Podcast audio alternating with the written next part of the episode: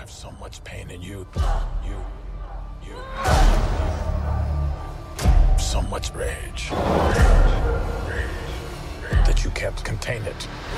E sejam bem-vindos a mais um episódio aqui no The Smite. Eu sou o Diego e no episódio de hoje estamos de volta desta vez para falarmos sobre Echo, a nova série do Disney Plus, nova série do universo Marvel, né? Claro que a gente não poderia deixar essa passar, como já deixamos tantas outras, seja por N motivos aí. E é claro que não poderia deixar sozinho aqui com ele, Guilherme Roncari. Fala galera! Nova sim, entre aspas. É nova, nova, não. Ela tem 20 aninhos de idade, é novinha, novinha ainda.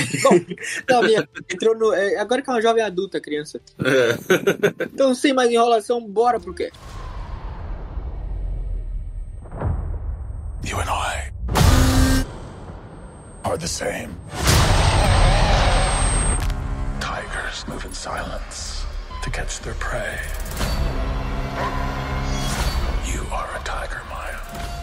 Começar aqui falando um pouco sobre a, a Maia, né? É muito importante pra eh, a gente deixar claro aqui que essa série é uma série do novo selo da Marvel, né? Que é o selo ali Spotlight. Que o Gui vai estar explicando pra vocês aí, mais ou menos, o que, que é o selo Spotlight da, da Marvel. O selo Spotlight é uma tentativa da Marvel fazer aquele universo paralelo, sabe? Da, a DC tem muito isso. O filme do Batman novo, ele não tem ligação nenhuma com o filme do Batman da Liga da Justiça, sabe? E as pessoas entendem isso. E o que, que a Marvel tentou fazer agora? O selo Spotlight. Ah, mas são os mesmos atores. São. Ela ainda mantém o universo integrado. Mas aquela série que tiver o selo Spotlight, ela não é ligada com o andar da história do MCU. Ela não faz o MCU andar pra frente, mas também faz o MCU andar pra trás. É uma história independente, por mais que sejam os mesmos atores, sabe? É pra deixar a galera mais ligada, porque tava tendo muita reclamação, tava saindo série que, tipo, She-Hulk, sabe? Que não faz ninguém andar pra lugar nenhum. E o pessoal tava reclamando, acho que por isso eles colocaram esse selo. Olha, gente, é pra deixar bem claro. Essa série com o selo Spotlight é uma série de uma história fechada, como se fosse um one shot, tá ligado? Exatamente. Essa série não só não afeta nada no MCU na teoria, como ela também não te, te obriga a assistir nada que já tenha sido lançado anteriormente. Então, pra tu entender o que que se passa em Echo, tu não necessariamente tem que assistir a série do Gavião Arqueiro, que foi onde ela foi apresentada, ou assistir algum filme dos Vingadores, ou qualquer coisa, série do Demolidor da Netflix, nada. Então, como é uma história fechada, ela vai estar lá pra te apresentar a personagem e desenvolver essa personagem junto contigo, entendeu? É realmente um arco fechado. Isso, pra quem assistiu a série do Arqueiro, do Gavião Arqueiro, vai acabar tendo a- uma reintrodução da personagem igualzinho teve na série, sabe? Do Gavião Arqueiro. Você não vai perder nada, isso não te deixa de fora de nada. Exatamente. Na verdade, se você tiver assistido o Gavião Arqueiro e assistir Echo, você vai ter uma, uma introdução dela bem mais trabalhada do que na série do Gavião Arqueiro, que ela é uma coadjuvante que não tem qualquer desenvolvimento ali, basicamente. A gente sabe pouquíssimo da, da Maia na série do Gavião Arqueiro. Agora, na série dela, não. A gente já consegue ter uma ideia melhor, conhece, conhe- consegue conhecer de fato quem é a Maia Lopes, quem é a Echo. Exatamente. E assim, eu, eu acredito que seja importante também explicar de fato para até pra galera que assistiu a série, é, mas também pra quem não assistiu e tá ouvindo esse episódio, que sim, vai ter muito spoiler. Então, se tu não assistiu a série ainda e tá ouvindo o episódio, dá um pause aqui, assiste a série e depois tu volta pra cá. De explicar quem que é a Maia, porque ela é uma personagem muito recente no MCU. Aliás, no MCU não, né? É, na Marvel em si, porque ela é uma personagem que a primeira HQ dela foi lançada em 99. Então, ela é realmente uma personagem muito jovem, não tem tanto desenvolvimento assim. Existem alguns arcos ali que ela faz parte que são importantes e que provavelmente a gente vai estar vendo nesse futuro da Marvel. Então, apesar dela receber até o selo Spotlight ali, né, a série da, da Echo, eu acredito que essa série ela tinha potencial, talvez não agora, mas quem sabe numa próxima temporada, se tiver, eu espero que sim, de apresentar e, e fazer com que o MCU ande, sabe? Mas a gente vai estar comentando um pouco mais pra frente, mas vamos focar aqui quem que é a Echo, né? Falando um pouquinho sobre a, a Maya Lopes, né? A Echo,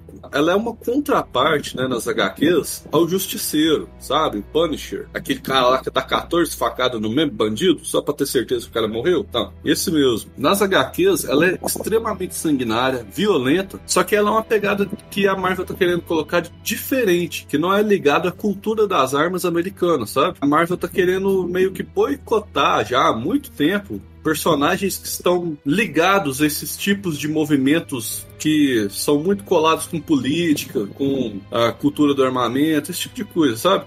Então a Maia, né, a Echo, ela é uma personagem violenta, sanguinária, que não tem sua imagem constantemente ligada a armas. Geralmente você vai ver ela lutando de mãos livres ou com, sei lá, coisas cortantes, né, um taco, alguma coisa assim, mas arma de fogo ela usa, usa sim, tanto que na série ela usa, só que você vê que não é o foco dela. Em momento algum, ela sai correndo atrás de uma arma. Ela sabe como usar, usa bem, muito bem, mas ela consegue se virar perfeitamente sem uma arma de fogo. Exatamente. Aí até agora pra gente fazer um paralelo entre a, a, a Maia que a gente conhece no MCU e a Maia das HQs, é, vamos adentrar aqui um pouco na história da Maia, de fato, nas histórias de quadrinhos. A Maia, ela é filha de um capanga do Fisk. A mãe dela abandona ela nas HQs. Em um certo momento ali, mais ou menos quando ela tem, se não me engano, acho que 9 anos de idade, o pai dela é morto. Na hora que ele morre, inclusive, isso é até interessante porque é, é recorrente nas HQs, tem bastante referência a esse momento, que é quando ele tá morrendo, a, mãe, a mão dele tá marcada de sangue, é, ele coloca no rosto da Maia e fica a marca da mão dele no rosto dela. E isso mais pra frente acaba virando meio que um, uma maquiagem que ela usa no uniforme dela quando ela tá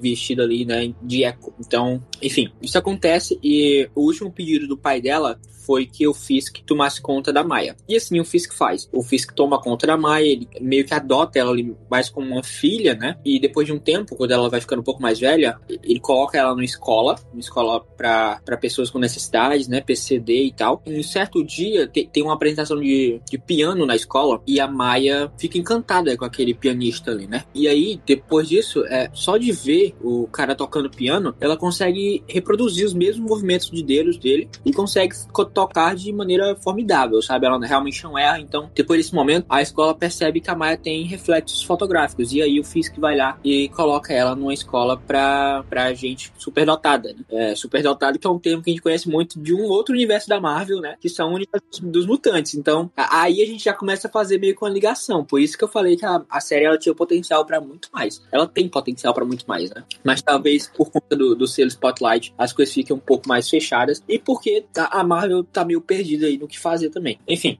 ela vai para a escola de superdotados e lá ela desenvolve muitas é, habilidades. Ela é uma é, dançarina exímia, ela dança muito bem, ela é muito boa no balé, ela, ela se torna realmente uma pianista formidável. E mais velha, o Fisk coloca ela para praticar artes, marcia artes marciais. Então ela também é uma ótima lutadora em qualquer tipo de luta. E quando eu falo qualquer, é realmente qualquer, tá? Ela é tipo Batman, só que bem melhor. Uhum. Em questão de luta física. É, é, ela é tão boa quanto, então melhor que o Demolidor, sabe? Então, então ali realmente dá para comparar os dois. E o Demolidor é foda na, na, física, a gente sabe. E aí depois disso, o Fisk ele conta para ela quem matou o pai dela. Ele diz que foi o Demolidor, é a Maia, claramente. É, toma ódio pelo Demolidor e o novo objetivo de vida dela é matar o Demolidor. E aí, sabendo disso, o Fisk aproveita da situação e faz com que a Maia Lopes consiga ficar mais próxima do Matt Murdock. E os dois entram até em uma espécie de relacionamento. Eles realmente conseguem se conectar e começam a ter um relacionamento ali entre os dois. E em um certo momento,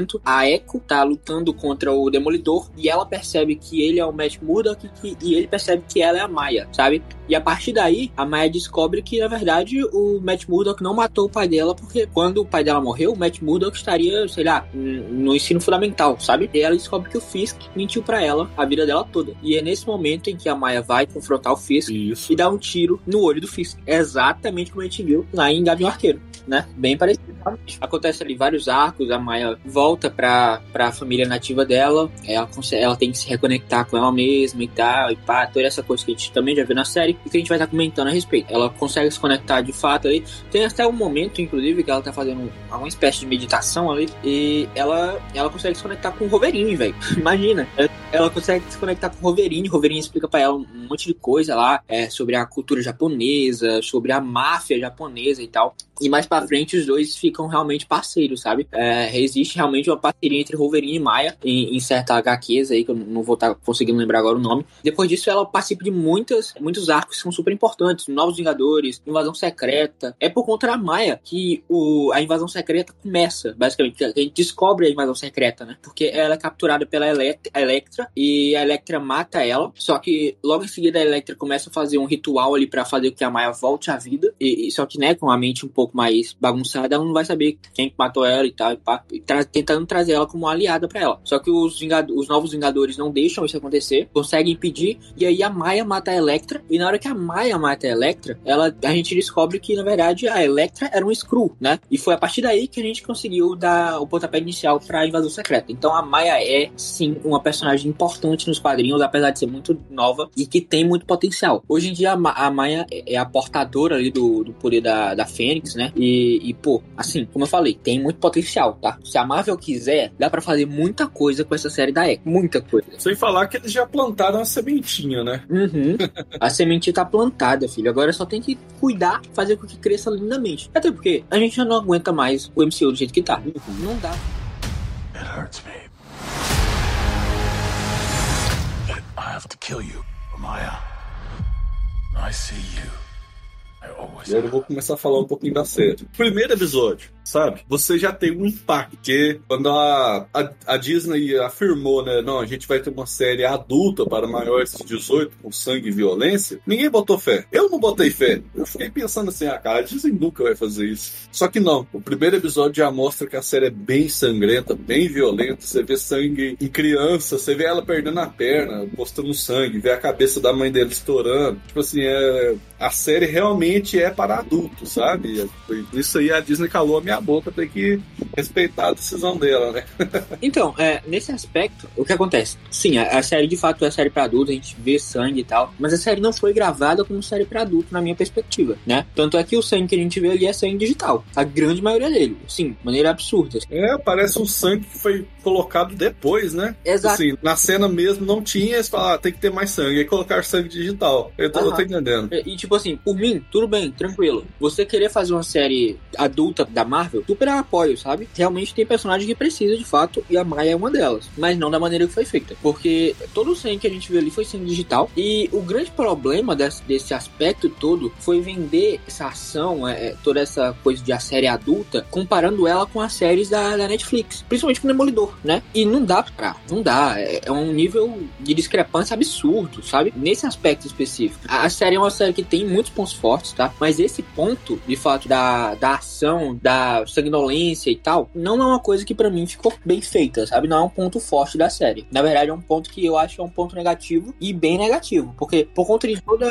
o marketing realmente da Marvel, isso acaba porque você fica com uma expectativa alta. E se você já não conhecer a Marvel, você vai chegar lá e vai se decepcionar. Então. É aí que tá a questão. Acho que a minha expectativa tava tão baixa, tão baixa em relação à violência, que teve, por mais que não tenha sido feito de um, de um nível Netflix, sabe? Por mais que não tenha sido feito com a qualidade que se espera, me surpreendeu.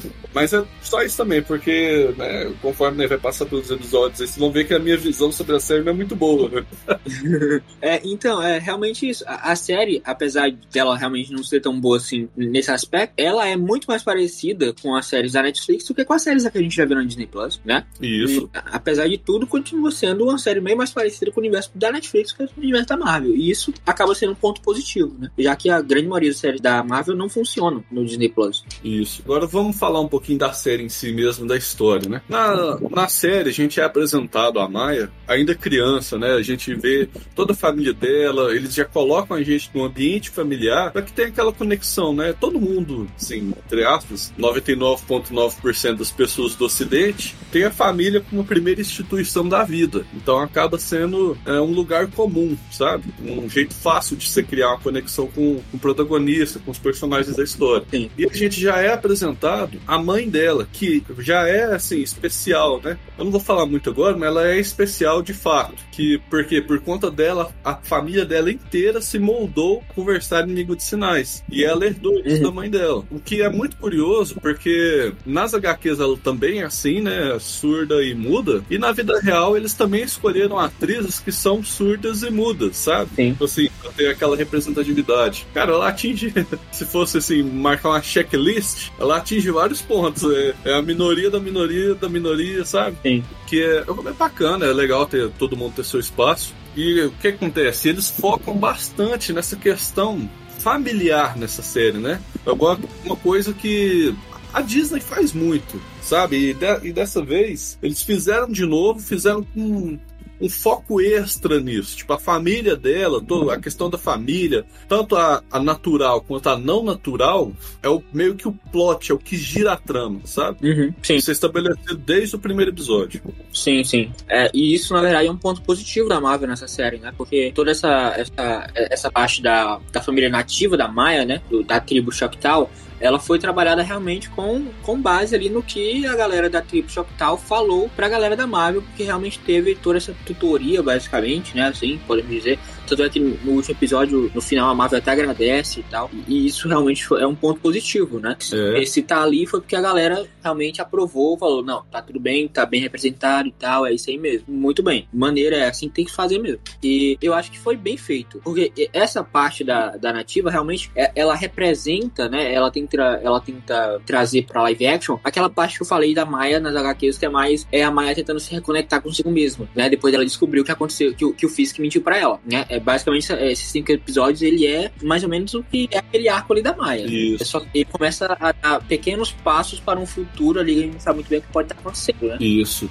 E no primeiro episódio a gente vê que ela, né, anda aprontando, que ela já aparece machucada, com um buraco de bala na barriga. Você vê que ela tem as suas, como é que eu vou explicar, suas tretas, né, ainda com o império do Fisk.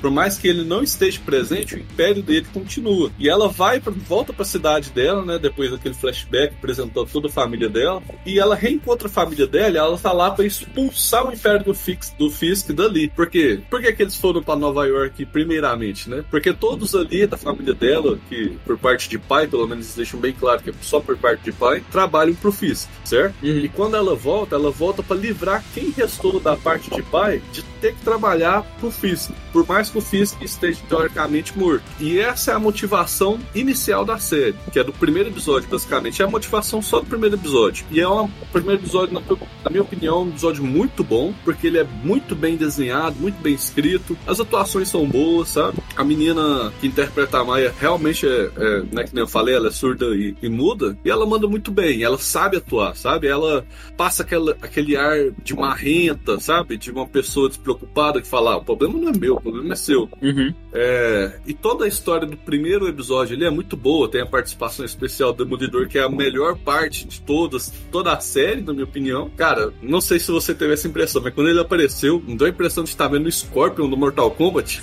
sabe? Quando o Scorpion aparece, ele dá o Get Over Here, foi igualzinho, credo.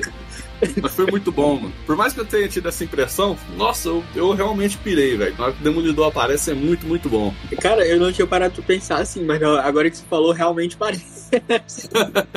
Olha, eu gostei também do primeiro episódio, tá? É, não acho que tenha sido o melhor episódio da série, mas eu gostei. Ele introduz muito bem a Maia, ele explica o que tem que explicar, deixa tudo muito bem da hora ali. Mas a participação do Demolidor me pegou um pouco, porque, mais uma vez, tá? É, é muito mais do que a Marvel disse que poderia ser, que, que marketing da Marvel e tal, do que realmente aconteceu na série. Vamos lá, porque o marketing foi: essa série vai ter a Maia, o Fisk vai ter também o Demolidor, né? e aí a gente, porra, Demolidor e tal, vai, lá, aí o Matt Murdock mais uma vez e tal. O cara aparece por um minuto e meio, dois minutos ali na luta e acabou. Sumiu, não aparece mais, não, não tem nem menção ao Demolidor nos outros quatro. Tipo assim, eu não sei se você teve essa impressão. Os dois não estavam lutando de igual para igual. Ele tava se segurando, aparentemente, pelo que eu vi. E ele simplesmente foi embora. Falou: Ah, já terminei o que eu tinha de fazer e vou embora. Deixa ela aí lutar sozinha. Tipo, você teve essa impressão também? Sim, não faz o menor sentido. o menor sentido. Né? O que eu falei, a, a parte que eu, de eu não ter gostado da participação do Demolidor realmente é porque tá lá só pra tá. Tipo, ele aparecendo, ele não aparecendo, não mudaria absolutamente nada na série. Nada. Porque no final das contas ele não fez nada, sabe? Não mudou. Poderia ter feito, mas ele simplesmente falou: Ah, vou embora, vou embora, tchau. Tinha muito potencial, sabe? Dá pra fazer uma coisa muito bem feita ali, uma coisa realmente da hora. E no final fizeram isso aí que muito abaixo da, da expectativa, muito abaixo de qualquer coisa. Não dá, é horrível, pô. Ficou muito ruim. Ficou muito ruim. What did you do? Boy, I had to choose path or fate. Mas pra mim, o melhor episódio da série, pelo menos agora tentando lembrar, eu acho que é o segundo episódio, tá? Eu acho que o segundo. E eu fico ali entre Ah. o segundo e o terceiro. Então, eu já acho que a série ela, tem- ela vai ter uma descida, sabe? Até chegar no último. O último eu não gostei, achei bem ruim. O último é horrível. Falar a verdade. Falar a verdade, eu não gostei do último. Eu pensei assim, nossa, cara, tipo assim, eu esperava mais, muito mais, mas tá bom. No segundo episódio, então, já falando dele, ela tem o- ela dá início de fato ao plano, né? No primeiro episódio, ela é toda aquela história, apresentação, e ela fala o que, que ela vai fazer. No segundo episódio, ela faz de fato, né? O que ela falou que ela ia fazer, que é dar o fim, ou pelo menos mandar um recado pro Império do Fisk, naquela cidade. E ela faz, mano, e é bem legal, assim. É bem pouquinho, a, ação nesse episódio é bem pouco. Eu acho que ele teve um, foi um pouquinho mais arrastado que o primeiro. Por isso que eu acho que ele não é tão bom, sabe? Porque ele um pouco mais lento. Ele não te apresenta tantas novidades quanto o primeiro. E ele é um pouquinho mais longo, se eu não me engano. Ou eu tive a sensação dele ser mais longo do que deveria, sabe? Uhum. Eu não sei dizer ao certo se ele é de fato mais longo ou se ele é tão arrastadinho que passou a impressão de que ele poderia ser menor. Entende o que eu tô falando? Sim, sim. No segundo episódio ali, ela, né, vou dar o spoiler máximo do episódio, ela explode o galpão do Fisk e manda um recado bem claro, eu tô aqui pra acabar com vocês. E por consequência, bota um alvo na cabeça dela e da família dela, né? Sim, sim. Mas é, uma coisa que eu não entendi se aquilo foi o alvo na cabeça da família dela, principalmente do tio, né, que é o Henry Corvo Negro lá, foi por querer ou sem querer. Eu acho que foi por querer, hein? Olha, realmente, tá? Pode ter sido. mas, mas eu acabei gostando mais desse episódio do que eu gostei do primeiro. Eu acho que o primeiro ele realmente é, ele introduz muito bem, ele explica tem que explicar e tal. E esse segundo a gente vê que já, as coisas já começam a, dar- a andar um pouco, né? E aí a gente é apresentado, pelo menos um pouco mais, a família da Maia, né? E aí a gente tem a apresentação dos coadjuvantes, que pra mim parece que tem uma série da Echo com a Maia e o Fisk. E aí tem outra série com os coadjuvantes, sabe? Que é o primo dela com o Serjano Caminhonete. É, Sim, como exato. que é? É, aí a gente vê o Corvo Negro, a gente vê o Fisk, a gente vê a, a Bonnie também, que tá lá só por tá, porque o bichinho não muda em nada a história toda. É incrível. Né, ela passou a impressão. A Bonnie que você tá falando é a prima dela, né? Exato. Dá a impressão de que eles quiseram colocar uma princesa em perigo, mas depois mudaram de ideia. Porque ela é uma personagem que nem fede nem cheira. Parece que ela ia ser importantíssima. E no final ela não é nada. Sabe? Exato. Não é que ela não é nada, ela, tipo assim, ela poderia ser qualquer outra pessoa, não precisava nem ser parente dela, poderia cumprir o papel dela na história, sabe? Exatamente, porque o primeiro episódio ele te dá toda essa expectativa de que, meu Deus, a Bonnie é muito importante pra Maia. É muito importante. Tipo assim, a pessoa mais importante da vida dela agora é a Bonnie. Então, quando ela chegar na, na, na, na família dela, ela vai ter, de uma maneira ou de outra, algum tipo de, de interação com a Bonnie. A gente vai conhecer mais a Bonnie, ver como foi a, a infância da Bonnie, sei lá, algum tipo de desenvolvimento pra personagem. Aí chega lá e nada acontece com a Bonnie. Nada. E a atriz que faz a Bonnie é uma atriz que eu particularmente gosto, tá? Eu vi ela em Reservation Dogs, que é uma série que aqui no Brasil tá disponível no Star Plus. E, se eu não me engano, achei a primeira temporada da série e gostei bastante na época. E eu gostei da atriz, então é- é uma atriz que pode entregar mais do que ela entregou. Eu acho que o, o que atrapalhou a atriz foi o roteiro, mano. Eu tenho certeza que eles queriam fazer com que ela. No finalzinho, no último episódio, até que ela foi um pouco a princesa em perigo, sabe? Aham. A princesa precisava ser, ser resgatada. Só que parece que eles ficaram meio que naquela, ela tem que ser, ela não tem que ser. Tanto que eles colocam ela como bombeira, se eu não me engano, que é, um- é uma profissão que exige treinamento, esforço físico. Você tem que ser capaz de lutar, pelo menos, contra alguma coisa, né? Quando você é bombeiro. Então eu imaginei que ela teria um mega passado, que ela poderia ajudar e ser tipo uma parceira. Só que eles foram jogando pra esse lado, pra esse lado, e parece que eles ficaram com medo. Aí removeram ela, e lá no finalzinho eles fizeram o que eles queriam fazer, sabe? Uhum. Você também teve essa impressão? Sim, sim, eu tive essa expressão com ela e com todos os outros. É, a- pra mim, todos seguem essa mesma linha. Nenhum deles tem um desenvolvimento de fato. Você não se preocupa com absolutamente nenhum deles durante os cinco episódios, sabe? A única pessoa que você consegue se preocupar é com a Maia. Cara, o único personagem, tirando a Maia, os dois únicos, vamos dizer assim, mas um, um mais em especial. Eu falei, se eles matarem esse cara aqui, eu vou ficar mal. É o vô dela, o velhinho da loja. que, cara, ô, que cara da hora, velho. Muito gente Aqui- boa, cara. É, aquele ali é o top, tá ligado? Aquele ali é muito bom. Ele, tipo assim, é os, ele é um cara bem humorado, que não se leva a sério e faz gracinha. Tipo, eu gostei muito, sabe? Aham. Ele ali fica tendo. Tanto, ele quanto o tio dela, né? Que são as duas pessoas que poderiam substituir o pai dela como figura paterna nessa família que ela reencontrou. Na minha opinião, ele foi o melhor, assim, dos, dos coadjuvantes. O, o vô. Eu não sei se é vô biológico dela, mas parece ser, né? Sim, parece ser. A série também não explica. Uhum. E eu concordo contigo, tá? Eu também acho que, obviamente, depois do Fisk, ele foi ele o melhor coadjuvante. Uhum. Mas o Fisk aparece tanto que ele acaba sendo ali meio que um co-protagonista, né? Com a Maya. É, ele, ele existe. Ah, tipo assim, como é que eu vou explicar isso? É um, um superpoder do rei do crime. Até quando ele não está presente em cena, a existência dele impacta a cena, sabe? Sim. Então ele acaba tendo uma presença mesmo sem estar lá. Sim, sim. Você tem medo dele, você tem medo das atitudes dele, que, né, pelo menos como a gente viu na primeira série do Demolidor da Netflix, que depois isso foi se desconstruindo, até chegar no Gavião Arqueiro, onde eles, né, fizeram aquela merda lá. e eles tentam recuperar um pouco disso nessa série, onde, tipo assim, olha, ele tá vivo, ele existe e só dele tá por aí já é um perigo, sabe? Você fica com medo, você tá, você, tipo assim, ele é maluco, ele é doidão, ele vai ele vai te tratar bem por mais mal que você faça ele, mas você, sei lá, você espirrou perto dele, ele não gostou do som do espirro, não. Ele vai só explodir sua cara no soco, sabe?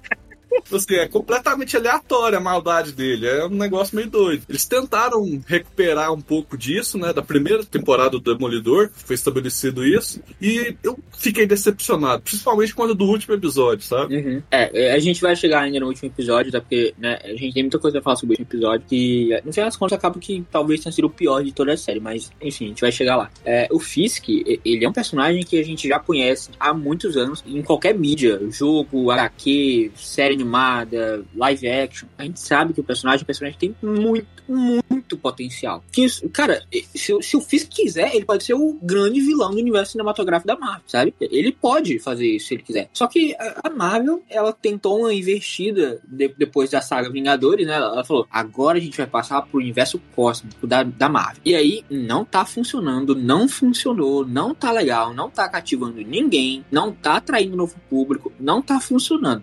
Pra mim, a saída agora é esquecer essa parada, voltar pra Terra e trazer aí, sei lá, Quarteto Fantástico, Mutantes. E claro, que você trazer essa galera pra jogar contra o Fisk é injustiça, né?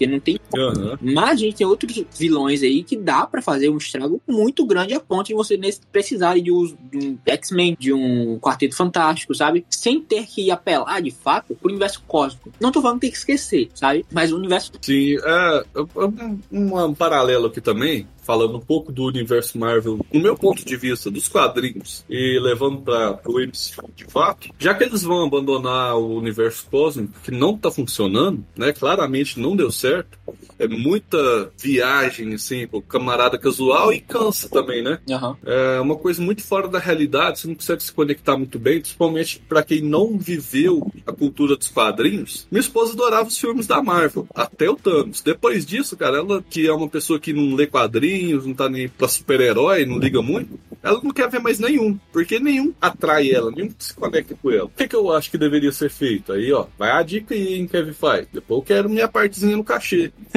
Fazer o vilão principal ser o Doutor Destino. Sim. É o Doutor Doom, né? É, acho que em inglês é Doom o nome dele. Eu, eu assisti dublado, gente. Pra mim é Doutor Destino. É o Doctor Doom. É, cara, ele é um personagem incrível, incrível, porque ele é uma mistura de Homem de Ferro, porque ele tem um alto conhecimento de tecnologia, com o Doutor Estranho, porque ele tem um alto conhecimento de magia. Sim. Então ele junta as duas coisas e, e é aquele cara lá, tá ligado? E ele, é, ele tem uma personalidade que dá pra ser trabalhada no cinema muito boa, porque quando você vai ver a história dele nos quadrinhos, ele é aquele vilão cinzento, que às vezes é meio herói, que às vezes é tão vilão que você odeia o cara, sabe? Uhum. Mas na hora que você vê a história dele, você vê que o país dele foi invadido, que ele perdeu a família dele duas vezes. Tipo É. Você, não tem como você não pensar assim, ah, se fosse eu, eu também ia tá ligando foda-se pro mundo, sabe? Às vezes eu nem tenho superpoderes, já quero ligar o foda-se pro mundo, imagina se eu tivesse. Todos nós já chegamos aí algum dia na nossa vida. então, eu acho que eles deviam ir por esse caminho, sabe? Mas aí, ó, fica a dica aí, hein? Voltando a falar da série. E eu concordo plenamente. Eu, eu realmente acho que o Doutor Destino tem tudo pra ser o grande vilão do MCU, cara. Principalmente agora que o Kang, assim, depois de Loki, Loki pra mim foi o fechamento perfeito pro Kang, perfeito assim, né? Dadas as condições, que, que não funcionou. Esquece o Kang, acabou, já era. Galera, o Loki tá tomando conta agora das linhas do tempo. Ele e a TVA estão acabando com todas as variantes do, do Kang aí nas linhas do tempo. E o Kang agora não é a maior ameaça. Esquece o Kang. Não dá mais pra gente ter o Kang no MCU. Nem pense em fazer request pra manter ele como grande vilão, tá? Porque não dá. O Jonathan Majors se fudeu, fez babaquice na, na, na vida real e não vai dar pra manter o cara. Não dá pra manter o Jonathan Majors e eu também não vejo a menor necessidade de você ter um request pra, pro Kang, que ninguém tem medo do Kang. O cara apanhou pro Homem-Formiga. Não dá. Uma das versões, né? Exato, não dá pra você ter medo de um cara que apanha pro Homem-Formiga. Tem como. O cara não tem a menor moral agora, sabe? Acabou o personagem, acabou.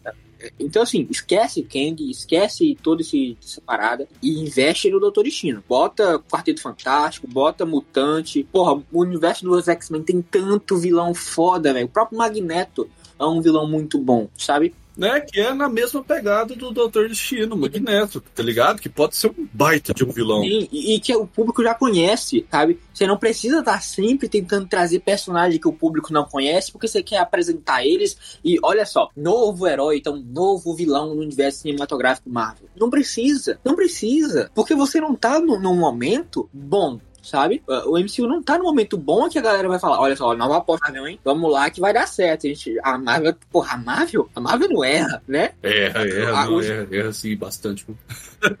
hoje em dia a gente Marvel não acerta, né? A Marvel tá num momento que nem a DC passou nos últimos anos com o DCU lá do Zack Snyder, sabe? A DC não acerta. É, essa é a nossa mentalidade. E agora a gente tá assim também com a Marvel. Então, assim, é, pra, pra mim é isso. Esquece o Kang, foca no Doutor Destino, foca, sei lá, no Magneto da vida, traz Quarteto Fantástico, traz X-Men. E, tipo, a Echo tem ligação com todo mundo dessa parada. Dá para usar ela também para tentar trazer. Tem o Deadpool com, com o Wolverine no novo filme que vai lançar esse ano. Com o Hugh Jackman, agora aí é um, um ponto perigoso. Mantém Hugh Jackman, traz outro Wolverine, como é que faz, sabe? Cara, eu acho que essa é a despedida de verdade. essa, acho que essa é, tipo assim, o Ryan Reynolds mexeu os pauzinhos ali, fez o, o impossível para tornar possível esse filme. Entende o que eu tô falando? Uhum, então eu acho que é só por conta disso que ele vai voltar. Mas é, eu acho que eles vão depois desse filme, acho que eles vão rebutar todo o universo dos X-Men, não tem que entender. É, cara, assim, Hugh Jackman, maravilhoso com o Wolverine, tá? Melhor que já tivemos, muito provavelmente um dos melhores que a gente vai ter sempre, mas a idade chega para todo mundo. Não dá pra gente manter o Hugh Jackman por mais 10 anos no universo cinematográfico Marvel, né? É, já tá com 50 e todos já, não tá bom. É. Deixa o cara descansar. Não dá mais. Inclusive, trazer ele pra Deadpool, eu já, já acho uma, uma pegada arriscada ali, sabe? Porque o fechamento dele em Logan é muito bom, né? Realmente é o final digno, mas mas assim, tanto quanto perigoso, tá? Mas Ryan Reynolds sabe o que tá fazendo com o Deadpool, né? A gente sabe. A gente, sabe, Esse aí sabe. A, gente, a gente não sabe o que a Disney impôs a ele. Né, porque os dois filmes do Deadpool são Deadpool Fox. E agora o terceiro vai ser Deadpool Disney. Então, sabe-se lá Deus e o rato o que vai acontecer com, com o Deadpool. Mas enfim. O rato falou bem, tem que deixar isso bem claro, o preto e branco já entrou em domínio público. Exatamente, o preto e branco tá com Deus agora já então é, é, realmente isso. O futuro da Marvel, se a Marvel quiser, se o Kevin Feige quiser, dá para voltar atrás em tudo isso e fazer uma coisa que realmente cative todo mundo de novo. Assim como, a, como aconteceu com a saga Infinito. Cara, eu acho que no futuro, se eles acertarem a mão direitinho no próximo vilão, tem tudo pra ter de novo, sabe? É, acho que a gente se divagou demais. Vamos voltar pra série? Vamos lá.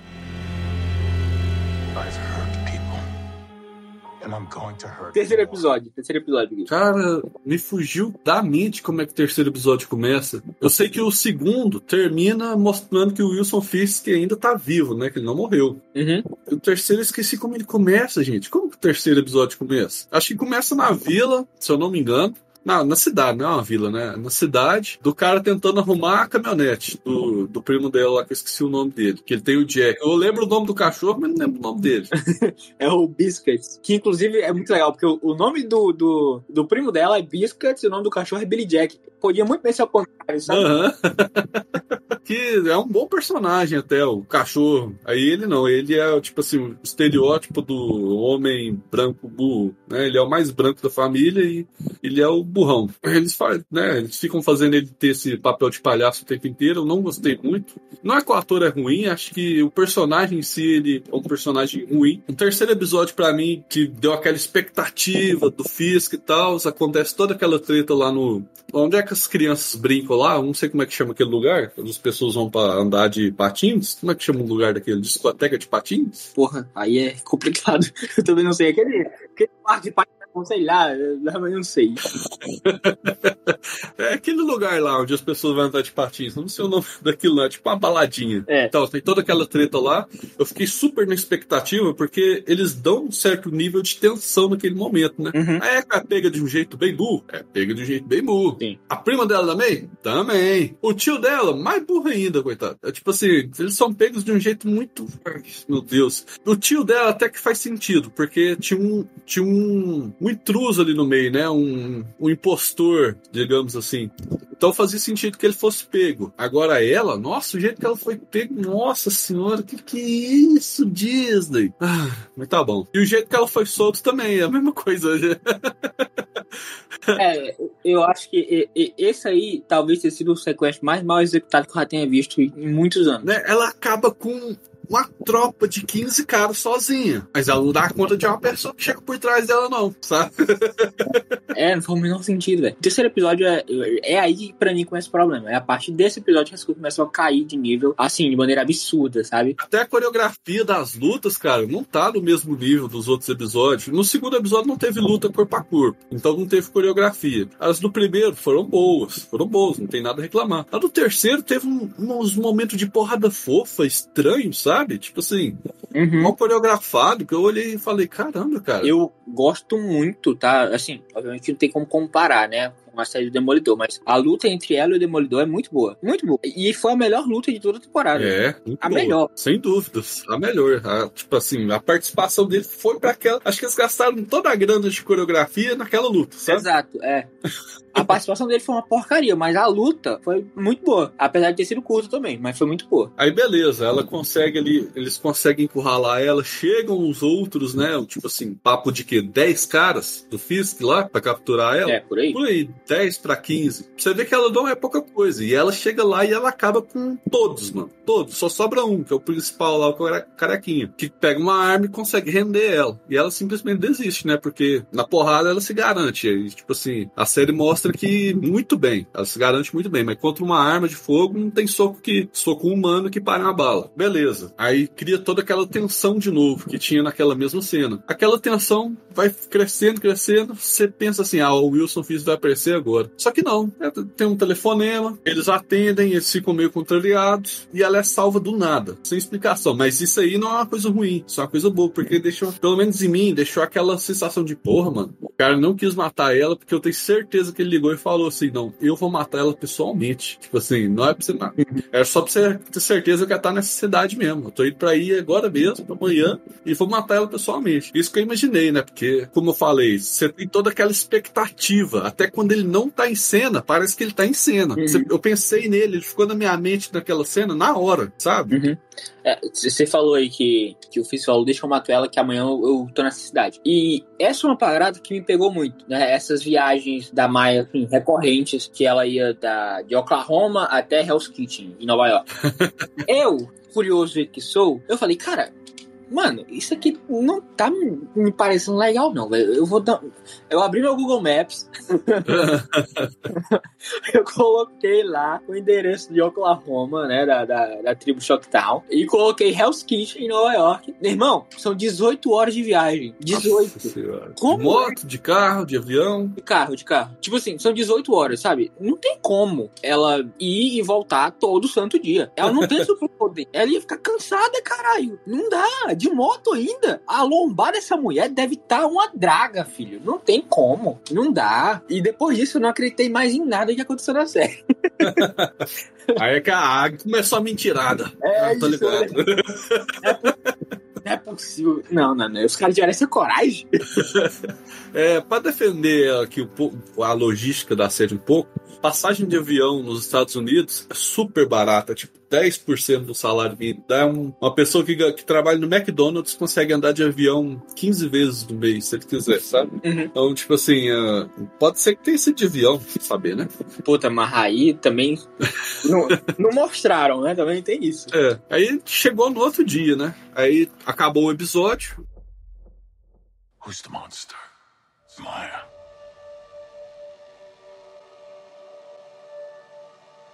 I see everything that you are. Vamos pro quarto episódio, que foi um episódio que já começou a montar aquela expectativa pro quinto episódio. Você engoliu aquele papo de que ela via, ele via ela como uma filha, que ela tinha total confiança nele, ou não? Qual é a sua visão sobre o relacionamento dos dois, que foi totalmente exposto no quarto episódio? O quarto episódio é só pra falar sobre isso. Sim. Quando você tem a ideia das HQs, e aí você, você já vai pra série se- tendo essa noção, você fala, não, isso aqui faz sentido porque a gente já conhece a história das HQs. Mas na série, é apresentado ali, mas você não consegue sentir de fato uma conexão entre os dois, sabe? Tô falando da Maia criança ali com o Fisk. Não dá. Inclusive, isso até me assustou. Mas eu não sei se tem alguma relação realmente familiar, mas a Maia criança é idêntica à Maia adulta. Né? Nossa, muito parecido. E a mãe dela também parece bastante, lembra bastante, sabe? Aham. É, porra, e isso aí me pegou muito. Eu adorei a escolha de elenco por conta disso, realmente parece. Mas sem ter essa noção de fato, sem sentir essa conexão entre os dois, você não consegue comprar aquela historinha toda, sabe? Não dá. Então, eles tentam colocar, fazer uma ligação através da. chamar de psicopatia, Uhum. né? Por, por falta de outro nome, porque ele aparentemente sempre andava com ela aos domingos, de carro por aí. Ele pagava a aula marcial dela e tal, ele, ele bancava ela de fato, com dinheiro. E teve um dia que ela foi pegar um sorvete, o camarada tratou ela igual retardada, porque não, não percebeu que ela era deficiente, sabe? Uhum. E beleza. Wilson Fisk não gostou. Você vê, pra provar mais uma vez que ele é louco. Tipo assim, uma coisa mínima que você poderia muito, muito bem ignorar. Ele não ignorou. Pra ele aquilo foi pessoal. Ele desceu, espancou o cara até a morte.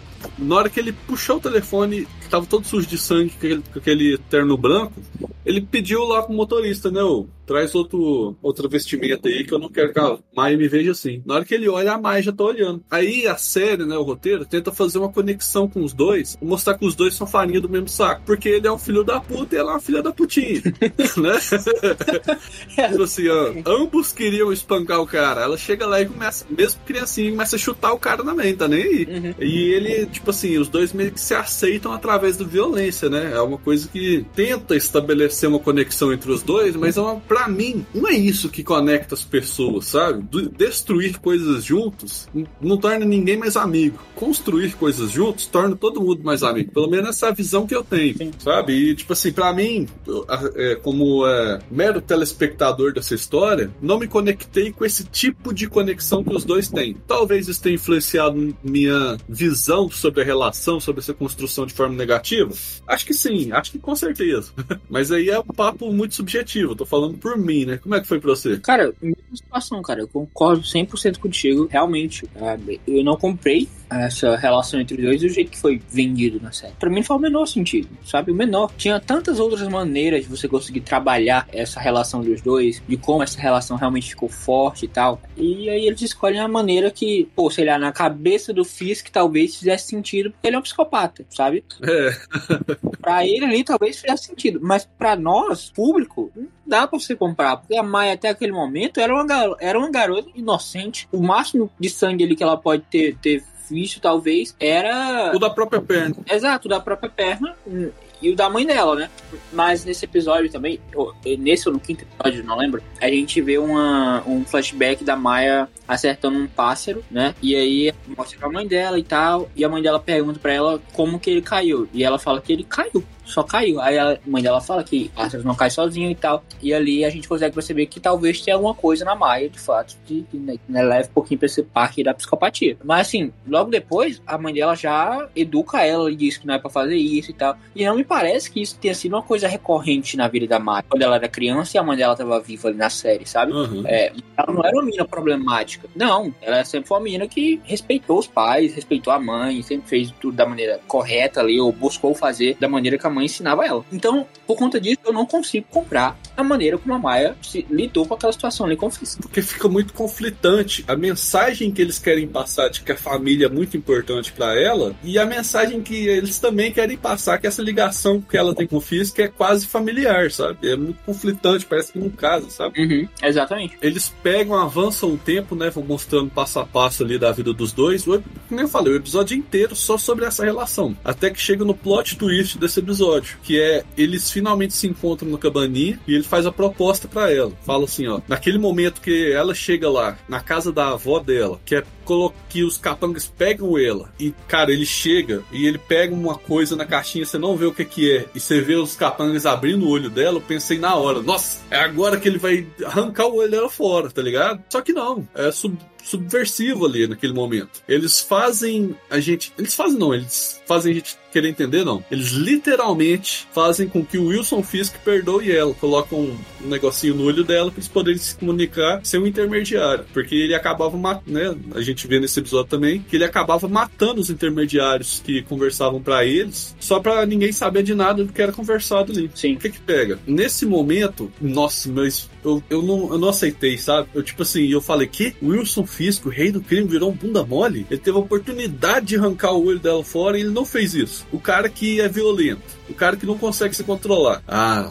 aí tipo assim, já me deu uma. Nossa, sabe, aquele balde de água fria? Uhum. Aí eu, eu tava. Ah, também pode ser culpa minha, eu tava com uma expectativa muito alta, tava pensando coisas do final do terceiro episódio que não foi nada disso que aconteceu no quarto. Eu acabei não, não, não, tipo assim, o quarto episódio foi ruim para mim por conta dessa cena, sabe? Tipo, uma coisa que era para surpreender, em vez de me surpreender, me, me desapontou, entende? Para mim, essa série sempre foi uma série pra a gente entender a Maia e a sua relação com, com sua família. Sempre foi isso, sabe? Aí depois a Marvel com essa, veio com essa coisa de que a série vai ser é, pra adulto, vai ter sangue e tal, e pá. Talvez por conta disso, a gente acabasse esperando ver um Fisk realmente muito mais agressivo do que ele realmente foi, né? Uhum. Quando a gente pega a ideia original, que era realmente contar a história da Maia e pá, a relação e tal, e levando em consideração como funciona as séries da Marvel na Disney, eu não consegui esperar um Fisk agressivo, nem mesmo no nível que ele foi nesse episódio, assim, realmente era uma ideia bem próxima, na verdade, com o que eu tinha do que poderia ser o Fisk nessa série da Echo, sabe? Então isso não me pegou, porque eu já tava esperando que fosse alguma coisa assim. É, até pelo que a gente viu dele também em Gavião Arqueiro. Não, não dava para esperar ver o Fisk Demolidor, sendo que aqui... É, tá, a culpa é minha, eu coloquei expectativa demais. Ai. Provavelmente, provavelmente. não dá pra esperar o Fisk Demolidor, sendo que aquele Fisk ali é basicamente o Fisk bunda mole que a gente conheceu em Gavião Arqueiro, sabe? Talvez agora as coisas começam a melhorar com, com não sei, a Marvel tomando noção das coisas, né? Mas, enfim, depois disso a gente vai pro quinto episódio, que pra mim é um show de horror. Não, calma aí, calma aí que eu tenho mais coisas pra comentar. Coisa? Então vai. É do quarto episódio. Isso aí, na verdade, não foi no final, foi no meio, né? Porque ela vai no tio dela, conversa, o tio dela fala assim: Não, você quer acabar com o Fisk? Eu tô do seu lado. Eu mudei de ideia, agora eu vou te ajudar. Beleza. Eu pensei, ah, finalmente alguém tomando atitude, né? Nessa série. O tio dela ali é o camarada que, tipo assim, ele fala: Eu não tenho filhos, não tenho esposa, justamente que eu trabalho pro Fisk, que eu não quero machucar ninguém. Mas eu cansei disso. Então eu vou te ajudar a acabar com ele. Aí beleza, ela recusa a proposta dele e vai lá tentar matar ele de novo no hotel, né? Porque ele fala onde é que ele tá. Ele não tem medo dela, em momento algum. Ele tá certo que ela não vai ser uma ameaça para ele. Ela chega lá armada e tudo mais. Poderia simplesmente passar pela porta e descer duas azeitonas no coco dele? Poderia. Mas ela quer conversar, gente. Chega lá, ameaça ele. Ele vira para ela, conversa com ela, fala da história dele, né? De novo, aquele mesmo passado do mesmo Wilson Fisk da série do Demolidor, que é aquele lá é foda. Uhum. E ele se abre pra ela. Fala assim, ó, esse, esse, martelo aqui, eu matei minha família com ele. Pode me matar com ele também, eu tô passando pra vocês, pode ficar com tudo que eu tenho. Nesse momento aí, cara, eu falei, ah, agora eles, antes eles já tinha matado o Wilson Fisk pra mim, agora eles enterraram com uma pá de bosta, sabe? falei, ah, não, puta que pariu. Eu cheguei no quinto episódio completamente desanimado. Nossa senhora, isso aí pra mim acabou comigo.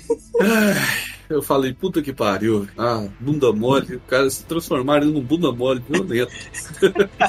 Ai, cara, é muito bom, velho. Porque, quer dizer, não é bom, né? Mas. é, é bom ver que, tipo, a diferença é absurda, sabe? É, Uhum. Parece ser a mesma pessoa, velho. Não dá pra você comparar. É, é uma coisa maluca. Trocasse o ator, pelo menos a gente não ia ter essa confusão mental, né?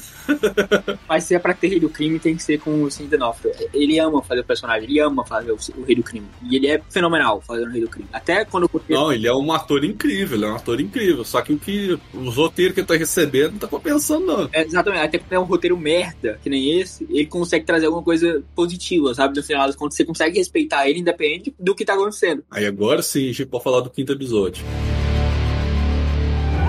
Bora. E aí, o que você tem pra falar do quinto episódio pra nós? Cara, o quinto episódio, ele é o resultado dos maiores problemas que teve durante toda a série, que foi o resultado final do clímax, sabe? Aham. Todos os episódios não terminam bem. Nenhum deles termina bem. É aquele momento realmente impactante, sabe? Que começa uma mini história aqui e o ponto final dela é esse aqui. Esse ponto final dela aqui nunca funcionou. Nunca. Toda o- o- a introdução dela, o desenvolvimento dela funciona legal, mas o final dela não. E aí nesse quinto episódio, nada funciona. Né? Tudo é Nossa. horrível. O final é péssimo, péssimo. É um dos piores finais possíveis. E a- aquela ação, a- aque- aquela cena de, de- de luta final, Horrorosa, com a coreografia. Nossa, eu já tava tão decepcionado que eu tava reprovando a coreografia da luta 100%. Tava nem querendo assistir. Só assisti forçado, porque eu tinha que gravar aqui, senão não tinha nem terminado. Somos dois, né? Momento eu falei, cara, que vontade de fechar os olhos, fechar a TV, alguma coisa assim, velho. Eu não aguentava, mano. Muito ruim, muito ruim, muito ruim. Tipo assim, pô, não dá pra comparar em nada, nem com as próprias séries da Marvel. velho. Uma das piores coreografias que eu já vi em muito tempo, sabe? É, parece que o dinheiro ficou todo no primeiro episódio, é isso aí, gente.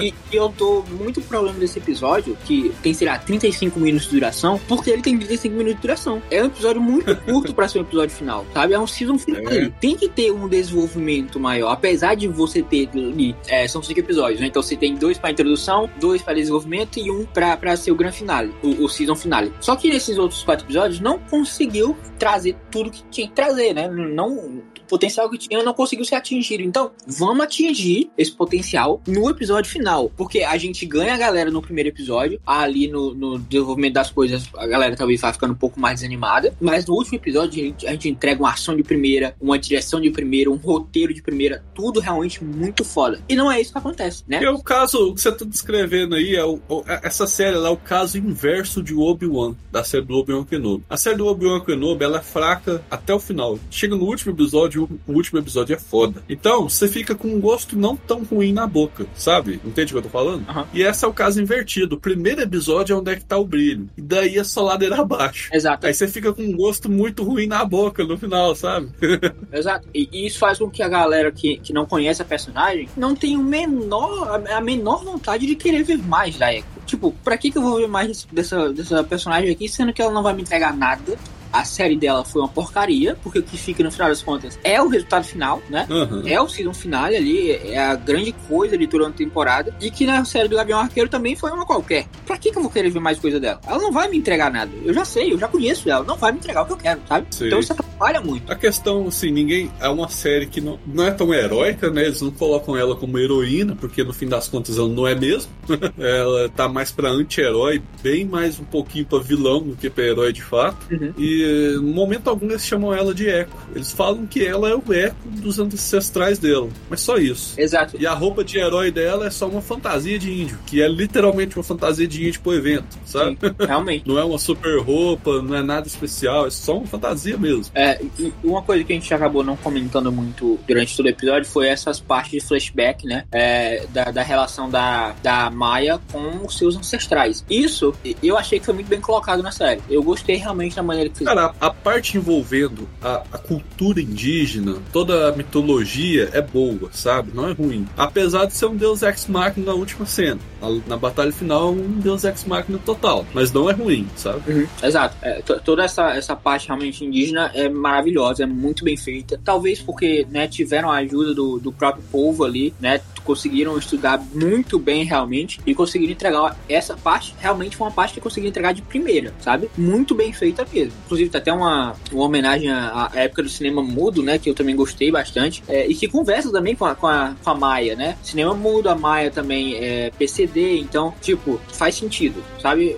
Ficou muito legal aquilo ali, eu, gostei, eu curti bastante. Inclusive, no primeiro momento em que aparece ali aquela primeira ancestral da, da Maia, eu falei, cara, eu, eu dei pra ir na série certa. Tipo assim, é muito diferente. Muito diferente do que a gente tava esperando dessa série, sabe? É, eu não esperava que teria poderes, sabe? Poderes no sentido literal. Imaginei que seria uma coisa mais urbana, mas é. Mas justiceiro, né? Tipo assim. Exato. Eu sei que na, na, nas HQs ela tem poderes, mas eu não imaginei que eles iam replicar isso aqui, sabe? Mas isso é agora. Ela ganhou poderes agora em 2020, velho. É, recentemente. Exato. O, o poder, entre aspas, que ela tem é, a, é o reflexo fotográfico dela. Ela consegue é, repetir qualquer movimento você fizer, sabe? É isso, acabou aí. É por conta disso que ela é tão boa em luta, tão boa no piano, tão boa em dança, etc e tal. Mas não passa disso. A grande maior parte do, da história dela nos HQs é essa, sabe? Aí agora, em 2020, se eu não me engano, foi que ela acabou ganhando o poder da Fênix lá, portadora e tal, enfim. A nova Jean Grey. É, é na verdade eu não sei se. Eu, eu acho que é assim, a, o mesmo, a mesma parada. Eu não tenho total certeza agora. A mesma entidade que possuiu a Jean Grey agora tá nela. Exatamente, é, é isso. Enfim, mas como eu falei, né? Muito recente. Então eu também não tava esperando que, que fôssemos ter uma eco com poderes. É, e são poderes um pouco, um pouco não, muito nerfados em comparação à, à Fênix que a gente conhece, né? Muito nerfados. Mas é, faz sentido e tá bom, eu não reclamo disso não.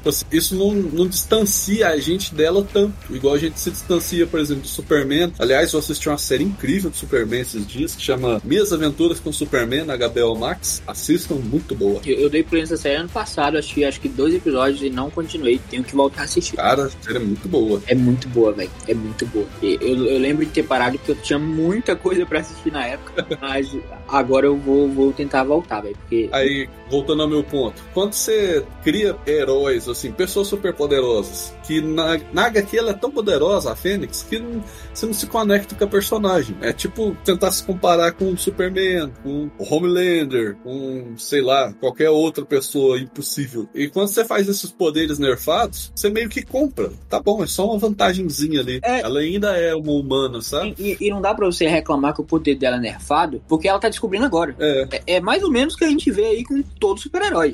todo. O Homem-Aranha. E ela só usa duas vezes, né? Duas vezes e meia, digamos assim. É, mas, e ela já, e ela já tinha visto a mãe dela usando quando era criança, só que ela não sabia, né? Uhum. Enfim, é, no final das contas, eu não consigo reclamar essa parte dela, dela ter o poder nerfado, realmente, porque pra, eu comprei essa parte, ela não sabia dos poderes, ela, é, e ela só conseguiu esses poderes por conta da série que, que fez com que ela voltasse pra, pra família nativa e conseguisse reconectar com ela mesma, com seus ancestrais e tal. Enfim, é, é por conta disso que ela tem poderes, né? Porque ela conseguiu se reconectar. Quando ela vai embora pra ficar com o Fisk, ela existe toda uma outra Maia, sabe? Uhum. Aí agora a gente tá vendo a Maia que perdeu a mãe e tal. A Maia é realmente criança que ficou quando o pai dela a levou embora da, da sua família. Muito porque a avó dela também não conseguia ficar por perto dela. Que eu, particularmente, não comprei isso aí, tá? A avó da menina não ficar com a menina porque ela lembrava da mãe é absurdo. Absurdo. Nossa senhora, absurdo total. Né? Nossa. Todo o enredo em volta da avó dela, pra mim, eu não conseguia acreditar em nada. Tudo fiquei com uma descrença absurda. O que eu odiei aquela senhora foi um absurdo, foi uma brincadeira.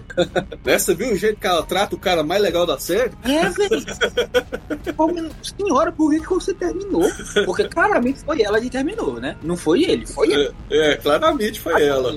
Faz o menor sentido. Pô, insuportável. O que essa mulher deve ser insuportável é brincadeira. Esse cara é guerreiro. É um guerreiro.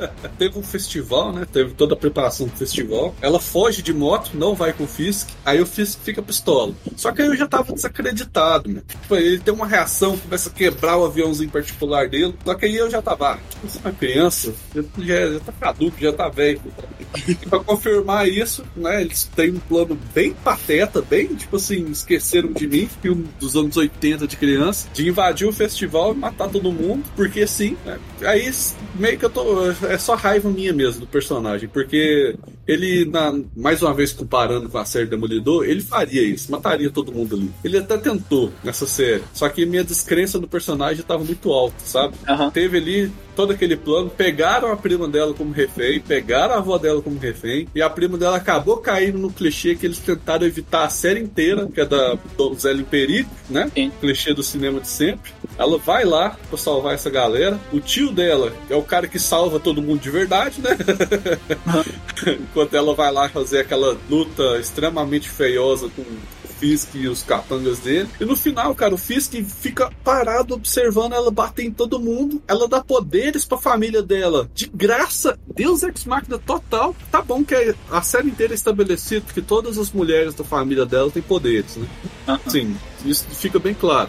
Mas parecia é. que era uma só. Que a série dava a entender que era uma só. Sim. Só que não. Na hora que ela ativa o dela, todas as mulheres da, da família dela ativam também. É, o que eu entendi dessa parte foi que a linhagem da Maia tem acesso a esse poder, sabe? Todas aquelas uhum. mulheres que a gente viu com, com as visões da, da Maia e tal, são ancestrais, de fato, da linhagem da Maia. E eu acho que isso é até estabelecido no momento em que a Chula lá, né, que, é, que é a Chula, Chula, não sei o nome dela, a avó da Maia, ela tá explicando para ela e tal, ou é a mãe da Maia que ela, que ela volta quando ela vai pegar o uniforme e vê ela. Enfim, alguém explica para ela e, e, fala que a linhagem dela tem, tem essa coisa e tal. Então, essa parte dá pra você pegar. É, só que, tipo, a Chula, ela já tinha acesso, ela já chegou a usar, é, inclusive no nascimento da própria filha dela, ela, né, ela teve ajuda ali ancestrais e tal.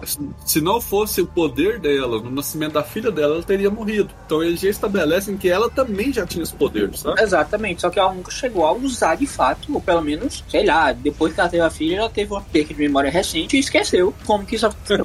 né? Porque a série não se mostra preocupada em nenhum momento de tentar explicar isso. É, agora a Bonnie, a Bonnie, tipo assim. Foi de graça, foi tipo assim, toma o poder aí, ó. Opa, agora tem poder também. Opa, minhas mãos estão brilhando aqui do nada. Vamos ver o que é que faz. Vou bater cara. Ela vira, dá um soco mó xoxo no capanga, um soco todo torto e joga o cara lá longe. Falei, ai meu Deus do céu. Horrível, horrível, horrível. O episódio final, nada funciona. Nada. E a coisa que menos funciona é o final. O final é, é broxante. Você fala, cara, eu acompanhei esses cinco episódios, tudo isso. Ah, o final sei isso aqui. Não tem a menor condição isso. Tipo assim, não dá pra você ter uma expectativa. Quem foi pra Echo, e eu acho que ninguém fez isso, com expectativa lá em cima, é completamente maluco da cabeça, né? Né? Oh, e o foda é que eu tô trabalhando num lugar novo lá e tenho vários amigos nerds agora. Uhum. Parece, né? Eu não vou colocar figurinha em ninguém aqui, não vou etiquetar ninguém, mas parece que tem uns, uns fãs da Marvel lá, sabe? Eu vou até uhum. mandar esse episódio pra eles. Eles saberem que estou sendo homenageados aqui, uma equipe incrível, hein? Valeu, galera! Tem uns lá que são Marvetes, aparentemente, não vou cravar que são, mas que estavam muito animados e hoje mesmo fala, hoje eu tenho que assistir, senão eu vou tomar spoiler. Que tem que assistir, eu falei, ah, ah você é. tá com essa expectativa toda mesmo, cara? Tipo assim, é, não dei spoiler não, mas eu falei, cara, vai devagar, vai devagar. Será que você realmente tem que assistir, hein? Fica a dúvida. Pô, assim, é uma série Spotlight, será que você tem que assistir? É. Eu acho que o selo Spotlight vai estar aí principalmente pra isso, sabe? Você não tem que assistir. Né? Não tem. Se você quiser, você assiste, mas você não tem que assistir. Exatamente, tem isso em mente. Sempre que tiver esse selo aí, você fala, ah, só vou assistir se eu tiver com tempo livre. Mano. Exatamente. Até porque é uma série curtinha, então dá pra você maratonar se você quiser, sabe? É. Eu Esse episódio que... é, é um filme do do Scorsese. É isso, é um filme do Scorsese. É, assim, só na duração também, né? Não é pra. é, só na duração, gente. Eu, pelo, pelo, amor de Deus, não, não confunda minha comparação aqui. É só na duração e só nisso mesmo. Não tem nada igual, nada, não dá. Chega perto, assim, absurdo, sabe? Mas acaba sendo isso, né?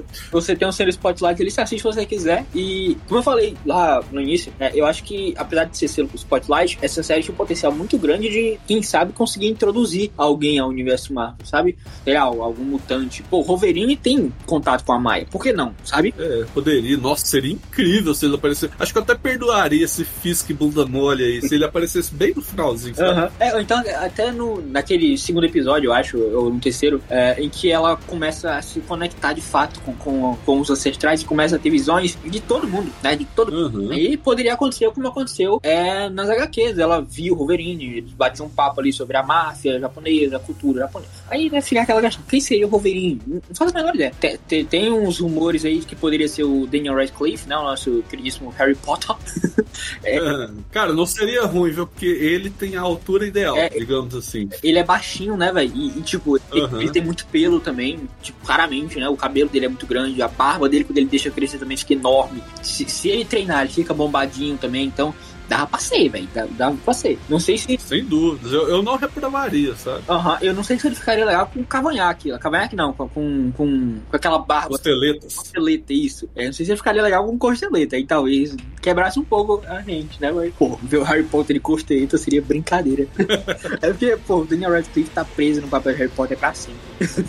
Qualquer... Não só ele, né? Toda a turma ali, Hermione. O... Exato, exato. É, quem, quem, consegue se, se distanciar um pouco mais é a Hermione ali, mas assim, também idêntica, sabe? Quando você bate o olho nela, você sabe que ela é a Hermione, independente de qualquer coisa uhum. que ela faça. Enfim. Agora voltando pra coisa ruim ali, cara, o, o rei do crime tá parado olhando todo mundo ser espancado e não faz nada. Tá parado. Parece até que ele tá em choque. Aí, na hora que ele decide dar um golpe, ela para ele com, os, com as mãos, cura o olho dele, depois cura a mente dele. Sim, entre aspas, né? Eu não sei se curou de fato, mas fez ele fez ele ter que lidar com o passado traumático dele de novo, só que dessa vez com ele sendo mais forte que o passado dele. Sim. Então não tem luta, sabe? É tipo assim, ele passa 10 minutos olhando ela espancar todo mundo sem fazer nada. Na hora que ele vai fazer alguma coisa. Ah, sério, cara. É sério. Nossa, o que, que vocês fizeram com, com o Rei do Crime, velho? Pior final possível, né? Pior final possível. Resumindo, resumindo, pior final possível. É, já que ela vai virar uma heroína, ela nem prendeu o cara, só deixou ele ir embora, sabe? Uhum. não, não tem mais nada a declarar, gente. Acabou, não? Quer falar disso mais, não? Você já tem alguma coisa pra falar ainda? Eu não tenho absolutamente nada. O que eu tenho agora é falar que nós vamos agora para nossas considerações finais finais, porque já chega. e dar nossa nota aqui de 0 a 5 pra Echo. Então, vambora.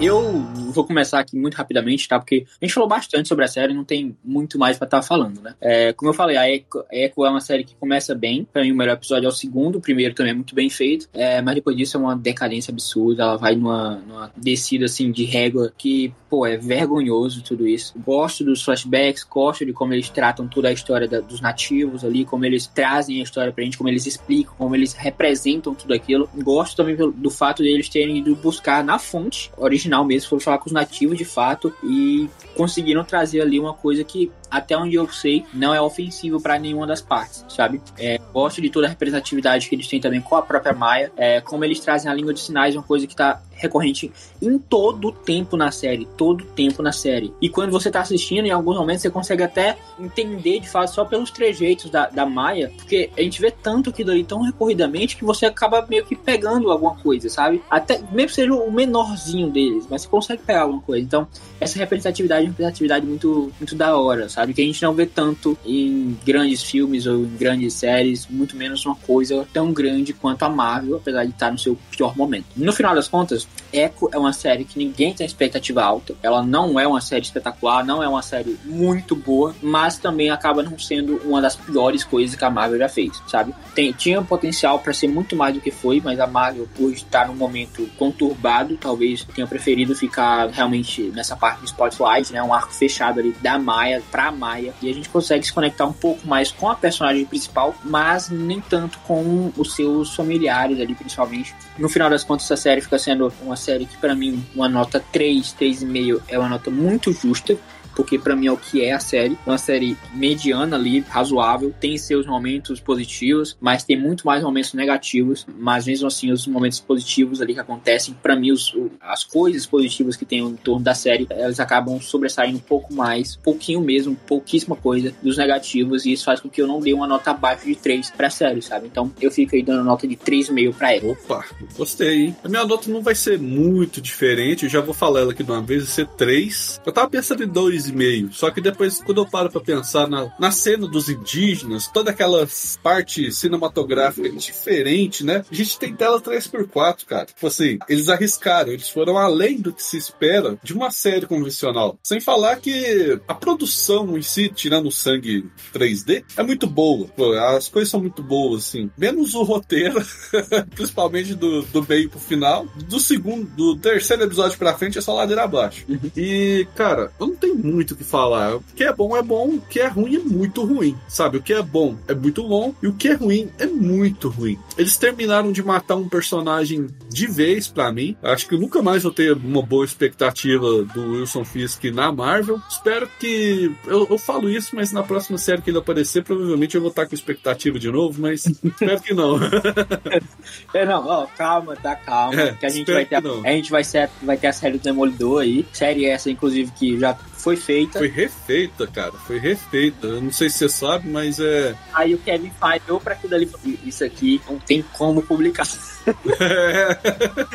Vamos fazer tudo de novo. Tipo, o Kevin faz olhar pra alguma coisa, orgulhoso do jeito que é o Kevin faz, olhar pra alguma coisa e falar, não, isso aqui não dá pra publicar. Não dá. Tava muito ruim. Cara, né?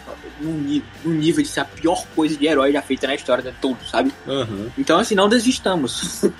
É, mas minhas é. expectativas que já estavam baixas vão ficar mais baixas ainda. É, quando a gente escutou a primeira vez Demolidor no Disney Plus, né? Uma série do Demolidor pro Disney Plus. Eu já, aí eu já falei, não vai dar certo. Aí tem essa coisa toda da série tá sendo refeita. Aí que eu olhei pra, eu olhei pra série e falei, é, não, isso aqui eu vou assistir porque a gente vai ter que gravar episódio. É.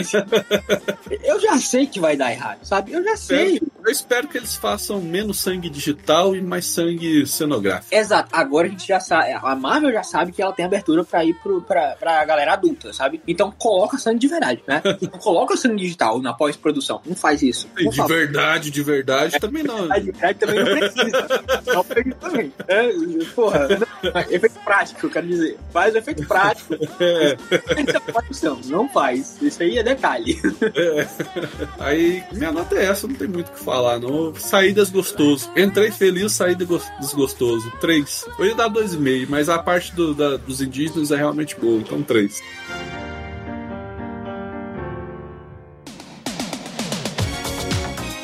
Bom, mas então é isso. Esse foi nosso episódio aqui de Echo, né? A nova série da Marvel, disponível no Disney Plus se você quiser assistir. Se você ainda não nos segue nas nossas redes sociais, siga, tem todos disponíveis aqui na descrição desse episódio. Siga o dois do Mike, na, no, siga o dois do Mike nas redes sociais também, tá? Estão todas aqui na descrição desse episódio também. E claro, se você ainda não nos segue na sua plataforma de áudio, siga-nos, tá bom? Siga-nos agora, agora, nesse momento. Então, Wilson Fisk vai puxar seu pé à noite. E se você ainda não avaliou o programa, principalmente pelo Spotify, acesse o perfil do dois do Mike no Spotify Spotify e dá cinco estrelas na avaliação pra gente tá podendo entregar mais e mais episódios cada vez mais para todo mundo que sai do programa e sempre com a, né, uma produção mais bem feita, digamos. É. Então é isso, muito obrigado pela sua atenção.